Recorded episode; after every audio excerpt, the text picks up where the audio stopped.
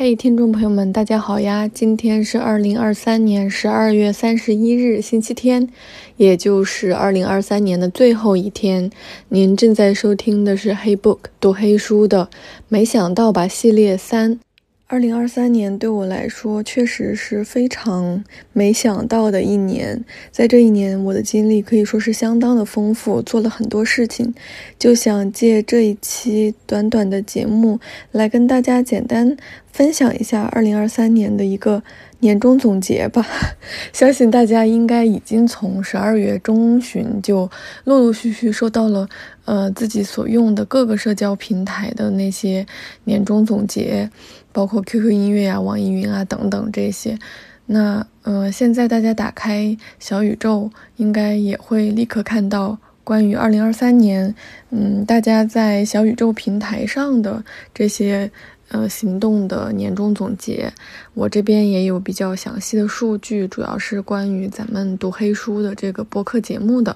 我个人呢，可能有一部分时间是在做咱们这个节目的主播，但是其实大部分的时间，我还只是一个普通的小宇宙上的播客听众。它显示我。已经跟小宇宙在一起五百一十五天了，这是我与小宇宙结缘的第二年。那我相信有伙伴就是回去，嗯，怎么说呢？挖矿，看到我最开始读黑书这个节目的 trailer 出来的时候，我也跟大家讲了我为什么要做这个节目。其实是二零二二年，大家都知道那几个月过得特别的艰辛，我就是在那个时候开始。嗯，决定寻找一些自我救赎的办法，于是我就喜欢上了听播客。确实，我也能够在小宇宙上找到很多。大家一起读好书的好朋友，甚至有一些可能也不是读书的节目，单纯的商业性的节目我也听，而且，嗯，有一些主播的声音就是特别好听，哪怕听一些我听不懂的东西，就是听着也很舒服，也能伴我入睡。其实这两年多真的还是很感谢小宇宙，我觉得这就是我的一个，嗯，赛博桃花源吧，我的精神归属之乡。我大概在小宇宙播客上听了三百五十多分钟，也就是差不多可能平均到每一天的话，啊，将近一个小时这个样子，应该也还好，没有特别的多，因为其实平常还是要打工，然后 是抽空来听一下。那换一个身份，作为一个。主播的话，这是我在小宇宙成为主播的第三百二十一天，其实还没有到一年。我应该是在二零二三年三月份左右开始做的第一期节目，嗯，到今天已经有四十二期正式节目，然后包含今天这一期没想到吧系列，应该有三个没想到吧的节目。就是四十六，然后还有一个是最开始的那个 trailer 的部分，应该一共有四十七个节目这样子。二零二三年读黑书节目一共被播放了一万零八百八十四小时十二分钟，截止今天凌晨三点二十三分的数据是一共有五千四百七十二位小伙伴订阅了我们的节目。一共有六位伙伴先后给我打赏了八次，非常感谢大家的鼓励、支持和付出，真的非常感谢，这是我之前从来没有想过的。一共有六百九十六位伙伴在读黑书节目留下评论，字数多达三万三千零四十八字，这个已经很多了，就相当于大家给我的评论已经够写两篇本科毕业论文了。嗯，应该是。两篇硕士毕业论文了。我的听众遍布全世界的三百六十八个城市，嗯，这也是我之前完全没有想到过的。因为在读黑书节目的 trailer 里面，我就说，我发现这个世界上的书也太多了，人也太多了。但是直到跟大家在小宇宙里面隔空接触，我才知道这世界可能比我想象的要大得多得多。一共有三位伙伴一集不落的听过我所有的播客，嗯，它这里面没有显示具体的 ID，非常感谢你们长久以来的陪伴、鼓励和支持，相信你们每一期都听了，那么这一期也能听到吧？应该能收到我深深的谢意。收听时长最长的五位听众是兰花花、第三颗星球、Dita、研一和 Drops。嗯，然后第排名第一位的伙伴收听读黑书长达六十二小时五十一分钟，我真的很震惊，非常的感谢你们。在我们这个年代，时间是最无价的，实在是太宝贵了。非常感谢你们愿意在这个节目上花如此之多的时间。评论最多的听众是 Max、团子、婷婷、biu biu biu，应该是这么念吧。还有一位梁小鸠。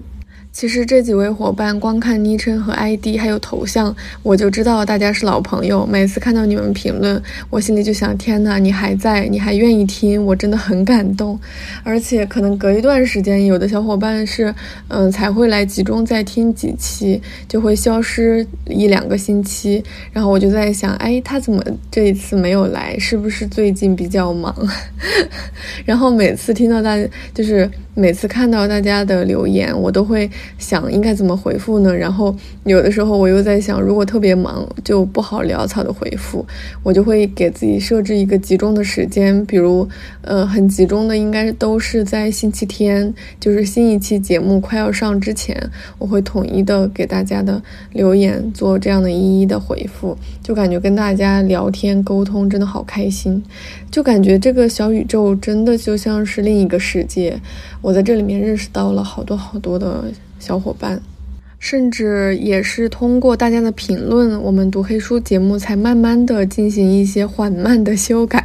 因为我确实完全不是专业的主播，也不是专业的音频剪辑师，就是说说白了就啥都不会呗。然后，然后就通过大家的留言，比如说有一回有一位伙伴跟我说，我在录音的过程当中吞口水的声音特别的明显。后来我就去找了。更好用的那个音频剪辑软件，把我吞口水的声音全部都剪掉了。然后还有伙伴提醒我，就是说。那个中间的隔音出来的时候，我就不要在这个背景音之上讲话，就不要让这两个音轨重叠，因为我的声音比较小，就让这个背景音乐先来个十秒，结束了，我再缓慢的进来，呃，讲我的话，然后这两个中间有这个应该是有淡入淡出可以设置，就可以让整个节目变得更有节奏，然后声音也会更清晰。我尝试了他的方法之后，果然就确实是整个节奏上还有听感上就完全不一样了。这也是我们读黑书节目至今都保留下来的这样的习惯。嗯，可以说是我们的听众朋友帮我来完成了这样的节目。然后包括我现在，呃，给读黑书建立了一个新的专题，就是没想到吧系列。这个系列所有单集的封面，就是大家点进去看到那个单集的那个图，是我们的听众伙伴梁小鸠同学画的，就是给我们新做的一个读黑书的这样的一个主题图片。它非常有个性，又很可爱，很好看，我们都超级喜欢，所以就专门也把这个读黑书。系列，嗯，这个没想到吧？系列把它拎出来，把呃以后所有的他们的单集封面也都会是这一个，感兴趣的伙伴可以去看看。所以真的就是总结下来，就是感觉我们这个节目破破烂烂，然后全靠听众伙伴缝缝补补，真的很感谢大家。最开始我来到小宇宙，其实真的有一种逃过来的感觉，就是那种鼓起勇气逃到小宇宙来悄咪咪的做播客。因为，嗯，我还是相对来说，相对来说比较内向吧。虽然大部分人看不出我是一个内向的人，嗯，但是可能。大家应该都能明白，我们每个人都很需要跟自己独处的这个时间。然后我也比较喜欢读书，其实是我的大学老师反复就是提醒，嗯，读书的时候很需要做，嗯，笔记。那我其实之前做了很多笔记，后来发现都找不到了，不管是存电子档还是纸质档，其实都很难找到。于是我就想了个办法，一方面其实也是来。嗯，小宇宙认识更多读书的伙伴，听到更多不一样的声音。另一方面，其实也是用音频和平台的方式，将我所有的读书笔记做一个长久的保存。但是，就是万万没想到能够遇到那么多爱读书的小伙伴，你们的陪伴常常让我感觉，嗯，在这个很大的世界里，嗯，总有。一个这样小小的宇宙是属于我们的，我们的频率是相似的。嗯，每次当我这样想的时候，我就感觉我浑身都充满了力量。就比如说，我可能六七月份的时候特别特别累，就是累到，就是累得很夸张。就比如说我的 Apple Watch，它会显示我一天直立站立的时间有多久，我可能一天行走的时间就是步数都在三四万以上，连续这么干了将近。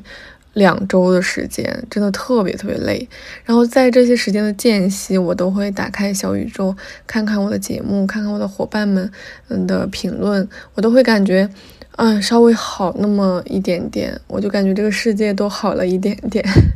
真的，呃，很多那样一些很痛苦的时刻都是大家陪我度过的，真的很感谢大家。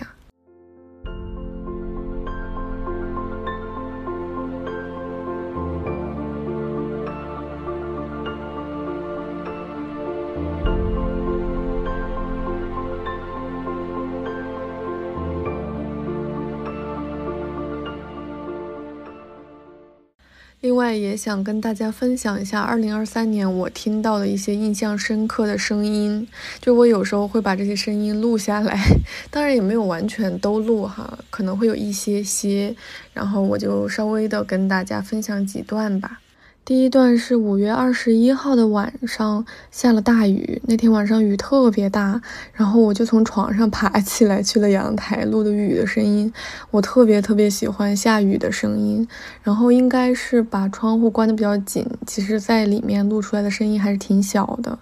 这种声音后面听着就让人感觉好想睡觉哦。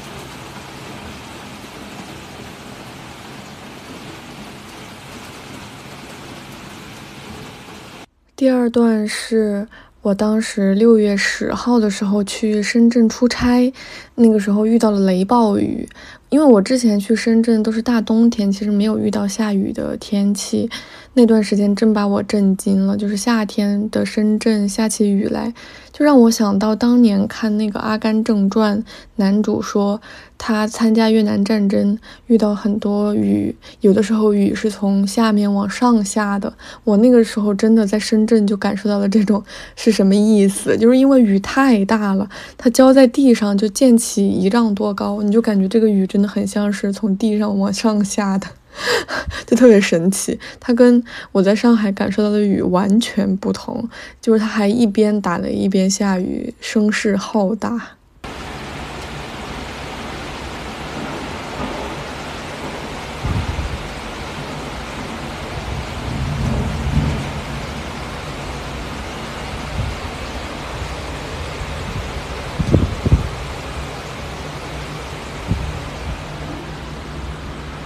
接下来这一段是六月三十号那天，上海这边下巨大的暴雨，然后我打车回家，打车下班，然后那个雨就打在出租车的玻璃窗上，啪啪啪很大声。我当时录的一段，我不知道大家有没有跟我一样的感受，下雨天。在出租车里面行驶在大街上的那种感觉格外的不一样，就好像外面天都要塌了，然后我还偏安一隅行走在 这座废墟之上。完了之后，我又时刻很很担心这个雨会把窗玻璃砸碎，我可能很快就会暴露在这种很危险的情况下。就是一方面我又开心，哈哈，我不用在外面淋雨；另一方面我又很担心，这样舒服的日子可能很快就要到头头了。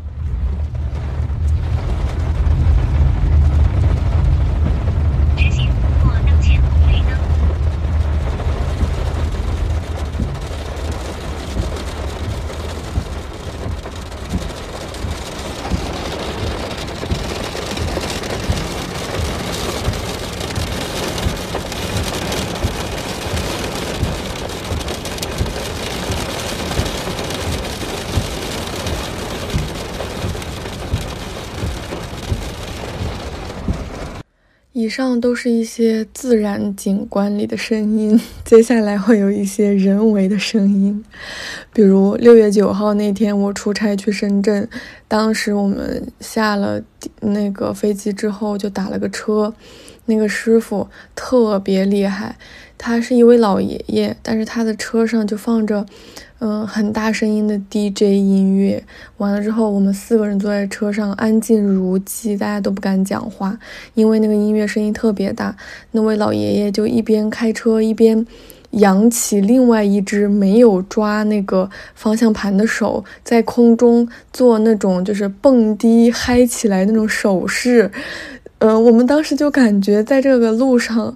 可能从别人看来，我们这辆车都在路上蹦吧，就那种感觉。然后我把那个音乐放出来，大家怎么说呢？前方高能预警，可以调低一下音量。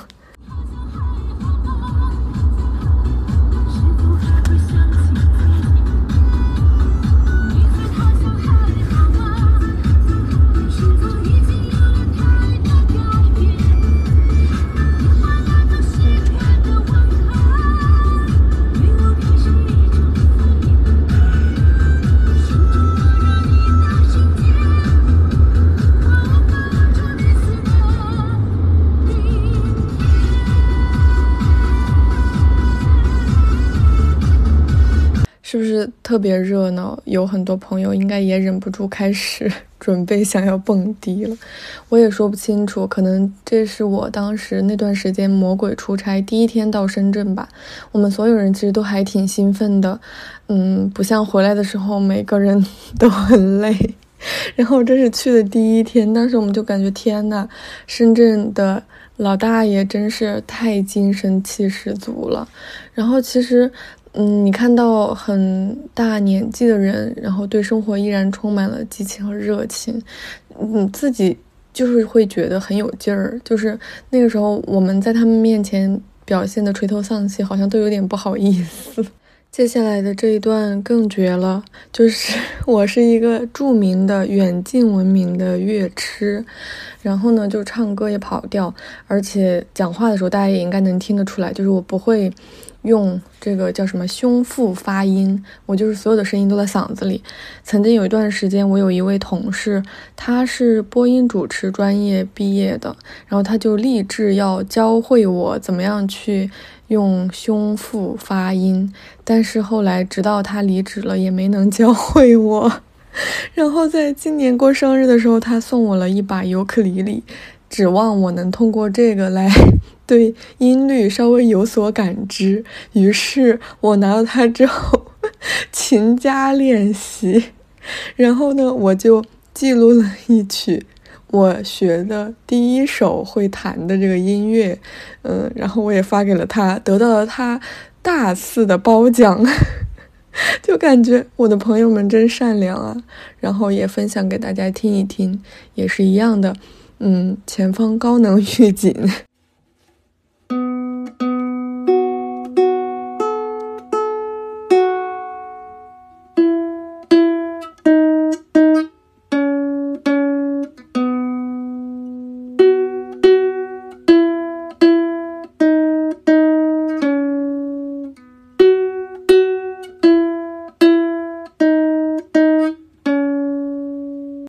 歉，让大家的耳朵受难了。嗯，我就不放更多的声音来叨扰大家了。嗯，其实我会觉得，二零二三年我对声音会越来越敏感，这跟我嗯长时间在小宇宙上泡着很有关系。嗯，对声音很敏感，经常花时间去听而不是看，其实呃很好的保护了我的眼睛。当然，另一方面也，让我们对声音更加的嗯。会养成一种思考的这样的习惯吧。比如我去香港，我们在过马路的时候，其实发现他们的红绿灯是有声音的，就是我们在等红绿灯的时候，它就会那种有节律的，嗯，大大概类似于当当当这样子。然后等那个灯由红变绿了之后，它就会突然。嗯，声音变得很急促，他就开始当当当当当，然后我们就开始过马路，然后好像就是马上快要红的时候，它又会更加的急促，就是催着大家过马路。后来我们突然反应过来，其实他们的红绿灯有声音是为了方便盲人可以更好的过马路。其实这个让我很震惊。我去上呃香港迪士尼的第一天就看到了有。嗯，残疾人伙伴坐着轮椅去玩那个迪士尼的项目，然后迪士尼真的就是有准备，他那个轮椅推上他那条船，他那个船上就有四下专门去固定那个轮椅的装置和带子，包括从船的那个甲板底下也能伸出钩子来勾上，这就说明其实他们这些嗯残疾人便利的设备是早早就有准备的，如果他们来玩的话，就可以时刻帮他们。换上，这就让我觉得，嗯，呃，特别的震惊。我就在想，呃，好像在很多的城市，残疾人好像消失了。我不知道大家有没有这样的感受，但是在那里你会感觉他好像离我们很近，就在我们的日常生活当中。当然，除此之外还有非常多印象深刻的声音，我还没有来得及记录，就从他身边匆匆走过了。不知道伙伴们，二零二三年是不是也有非常多印象深刻的声音呢？也欢迎大家在评论区分享呀。虽然不能分享这个声音，我感觉小宇宙应该做出这个功能，嗯，但是呢，可以用文字描述你当时听到那种声音的心情。好了，不管怎么样，二零二三年无论如何也快要结束了，我们又顽强的活过了一年，甚至还能偶尔活得快乐，该为自己鼓掌干杯！新的一年，我们继续加油，继续活下去，继续一起读更多好书。祝愿大家温暖适意，新年快乐！在新的一年继续元气满满，事事顺意，阖家幸福安康，然后大家都。实现自己的梦想吧，我们明年见。那么之前说好的卡尔维诺系列的第五本，也就是不存在的骑士，我们就呃下周日来与大家见面啦。最后，让我们用掌声结束今年的播客时光，为自己鼓掌。这个掌声也是我去看话剧的时候，演员谢幕的时候录下来的，送给大家。